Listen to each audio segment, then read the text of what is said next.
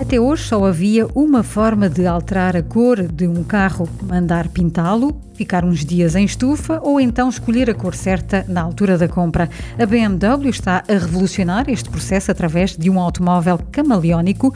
A marca alemã apresentou um protótipo de um modelo SUV 100% elétrico com uma envolvente digital que permite aos condutores personalizar a cor exterior em tempo real.